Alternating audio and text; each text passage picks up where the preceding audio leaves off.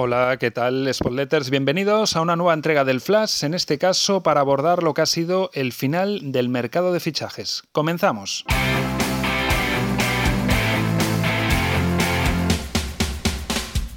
Bueno, como balance general yo diría que notable, ¿no? Notable este mercado para el Sporting porque deja, a mi juicio, una plantilla que mejora ligeramente en lo colectivo a la temporada anterior. Eso sí, sigue presentando carencias de las que luego hablaré, pero lo más positivo es que se quedan hombres importantes y que había bastantes opciones a tenor de lo dicho, eh, por ejemplo, por Javi Rico al concluir la pasada temporada de que iban a salir. El caso más eh, notable o más significativo era el de Yuca. Prácticamente todos daban por hecho que iba a abandonar el club. Finalmente se ha quedado. Es positivo y más si rinde al nivel de la temporada anterior. Pero es que luego eh, se queda gente como Pedro, como Grajera, como Guille Rosas, como Mariño. Son futbolistas que por su nivel, por su potencial, podrían interesar a otros clubes y la noticia positiva es que el Sporting al menos en el inicio de esta temporada va a contar con ellos. Y además de todo esto, en los movimientos finales, el Sporting yo diría que sale ganando. Yo creo que el cambio Cuellar por Cristian Joel y Berto por Álvaro Vázquez es positivo para el Sporting. Eso sí, Berto creo que seguirá contando poco, eh, pero esperemos que, esto sea un punto de inflexión para que Gallego alguna ocasión tire, tire de él. El primero, el caso de Cuellar, yo diría que es un recambio de nivel similar a Mariño, que por ejemplo si Mariño tiene un bajón como le pasó en algún tramo de la parte final de la temporada anterior, pues va a tener un portero de plenas garantías para sustituirle y además le va a obligar en el día a día a, dar un poco más para ganarse ese puesto. Y en cuanto a Berto, yo diría que tiene más implicación que Álvaro Vázquez, siente más los colores y que además tiene más gol. Yo creo que es un futbolista que es mucho más aprovechable de lo que está haciendo David Gallego. Vamos ahora a comentar algunos aspectos. En cuanto a lo de notable mercado por la mejora ligeramente en lo colectivo, me refiero a que Gallego va a disponer de más profundidad de banquillo, que hay más futbolistas que no harían decaer significativamente el nivel del once titular. Por ejemplo, lo que ya mencionábamos antes de Cuellar, eh, que prácticamente el nivel es muy similar al de Mariño y que si tiene que entrar por cualquier circunstancia, pues hay plenas garantías de que va a poder eh, sumar puntos también como, como Mariño. Además, aporta experiencia en el vestuario, algo de lo que carecía tras la salida de Javi Fuego y de Carmona, por ejemplo, y luego pues carácter, personalidad, ambición y lo vimos en su rueda de prensa de presentación, con unos valores de compañerismo y de, entre comillas, eh, eh, saber que puede ejercer un rol secundario eh, aportando desde ahí, ¿no? Y luego, pues eh, eso de que hay más jugadores para no hacer decaer significativamente el nivel del once titular se ve también en la, puesta, en la posición de central. Berrocal, junto a Borja, que ya estaba la temporada anterior, pues hace que, que prácticamente sea un nivel muy similar a los dos que ahora mismo están actuando como titulares. Rivera como eh, suplente de Grajera o como titular si va cogiendo cada vez más ritmo de competición y mejor nivel para que Grajera no se vea como titular indiscutible y tenga que apretar, pues es importante también.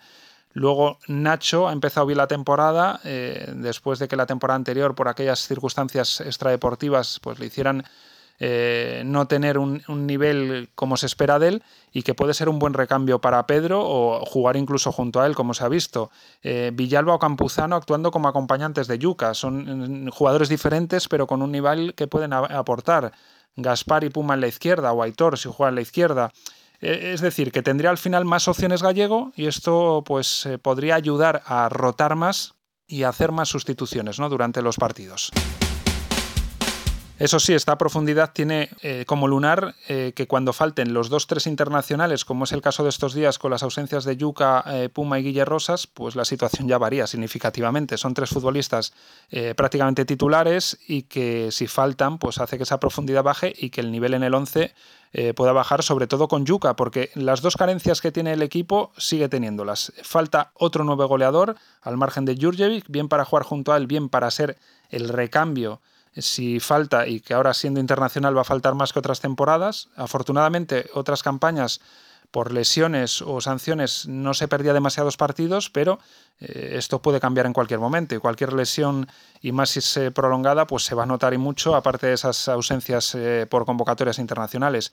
Y el otro puesto es el de extremo derecho puro. Ahora mismo está jugando Aitor, puede jugar ahí, puede actuar ahí, aunque tal vez Aitor, como le pasa a Gaspar o como le pasa al Puma, pues rinda mejor en la izquierda. Es cierto que también Puma o Gaspar pues los puedes cambiar a la derecha, aunque como digo van a rendir peor que en la izquierda. Y luego solo quedaría César, que no parece contar para David Gallego, o una posible alternativa también en caso de, emergencia es reconvertir a, a, Guille Rosas, ¿no? En algunos partidos, en algunos momentos de algún partido, pues eh, jugando Bogdan podría adelantar su posición eh, Guille y ser un, extremo derecho. Y después, escuchando a Javi Rico, cobra opciones que Villalba acabe jugando algunos partidos eh, partiendo desde la banda como hacía Manu García en la temporada pasada. Había que ver, aunque ya lo hizo en anteriores equipos, cómo rendiría ¿no? en, en, el Sporting partiendo desde la banda derecha. Por cualidades, yo creo que al igual que le pasaba a Manu, rendiría mejor eh, partiendo desde la izquierda para irse hacia adentro con su pierna buena, pero puede jugar en la banda derecha y más, y digo que veo opciones después de escuchar a Javi Rico, porque lo decía así, que, que, Villalba venía no solo como media punta, sino con esa opción de ser polivalente para partir desde la banda y que consideraba ese refuerzo ya como los dos hombres de banda, el Puma y Villalba si Campuzano alcanza su mejor versión y puede acompañar a Yuca en bastantes partidos o en algún tramo del partido, Villalba se caería a la derecha, como le vimos en algún tramo de la segunda parte en, Tenerife, con Aitor yéndose a jugar de, de, punta. Y dicho todo esto, y escuchando a Javi Rico en la rueda de prensa que dio una vez finalizado el mercado, hay que decir que al final Yuca está claro que se quedó porque un club ofreció poco y otro, que sí ofreció la cantidad que parecía que satisfacía al Sporting, no ofrecía seguridad en el cobro. ¿Esto qué hace? Pues que en enero va a tocar abrir el capítulo 2 del culebrón. Lo ideal sería que haya algo de margen al no haber llegado nadie por Álvaro para que en el mercado invernal se pueda traer un delantero o incluso un extremo derecho. Era lo esperado tras salir Álvaro Vázquez y al final pues se hizo ficha a, Berto.